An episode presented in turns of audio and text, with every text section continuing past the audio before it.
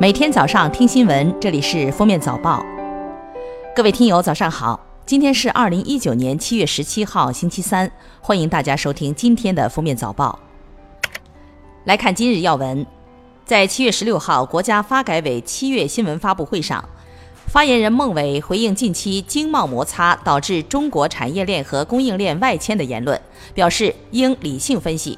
目前我国制造业外迁规模不大，影响总体可控，属正常现象。他表示，中国制造业外迁的规模并不大，而且是以中低端的企业为主，对中国经济增长、产业升级、劳动就业等方面的影响总体可控。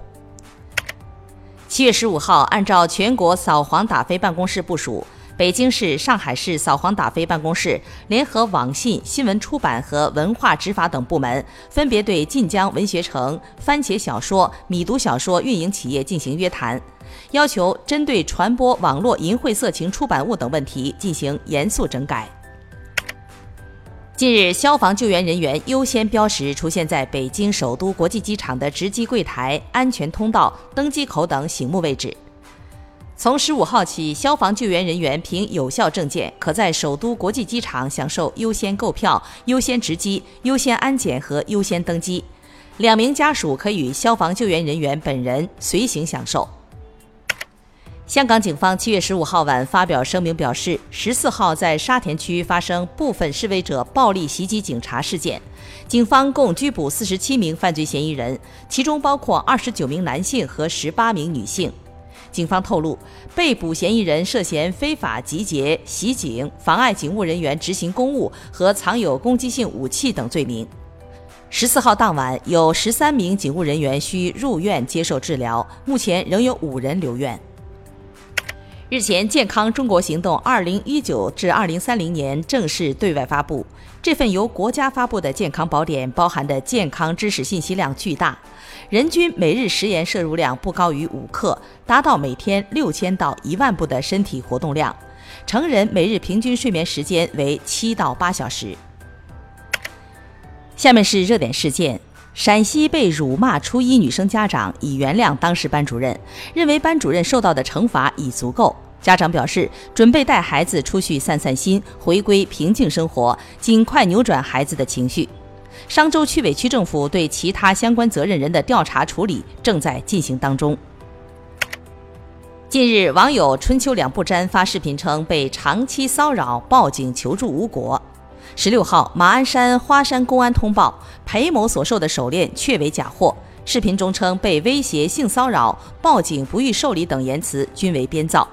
裴某因涉嫌寻衅滋事罪被采取刑事强制措施，其微博账号已被关闭。十五号下午，女子在国航航班上自称监督员，大闹头等舱一事持续发酵，引发公众对精神疾病患者乘机要求的讨论。国航方面表示，纠纷一方旅客此次是个人因私出行，而精神疾病患者乘机需确认不在发病期。对此，人民日报在社交媒体发布评论称：“一句‘个人因私出行’有避重就轻之嫌，听得进批评才能够飞得更稳。”七月十五号，上海闵行警方通报上海晋级被举报调查结果。通报称，经调查未发现监视薛某某等人有职务侵占行为，调查中未发现上海晋级有合同诈骗行为。据此，公安机关已依法作出不予立案决定。此前，薛某某因奔驰车维权一事引发热议。近来，浙江台州塑料制品企业订单量暴增百分之三十到百分之五十，工厂二十四小时轮流倒班生产垃圾桶，依然是零库存。一家月产九十万只垃圾桶的企业称，订单都不敢接，谁先付钱谁拉走。台州速协称，垃圾分类给陷入瓶颈期的塑料产业打了一针强心剂。上海市公安局经侦总队侦破了一起非法经营证券期货投资咨询业务的案件，廖某强等八名犯罪嫌疑人已被依法刑事拘留。犯罪嫌疑人利用廖某原财经节目主持人的名人效应，通过其实际控制的公司。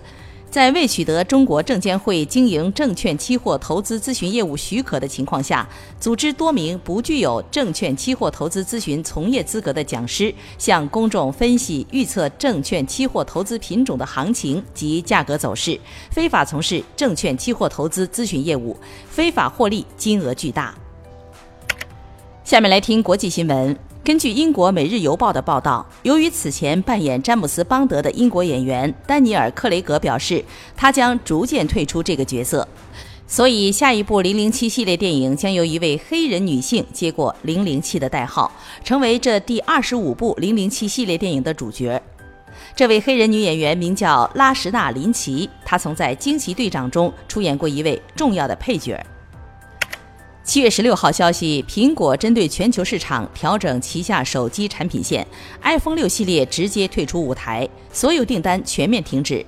二零一四年 iPhone 发布时，库克曾称 iPhone 六系列是苹果最好的手机。据统计，iPhone 六系列累计出货量已超过二点五亿台，是 iPhone 家族中出货量最高的系列。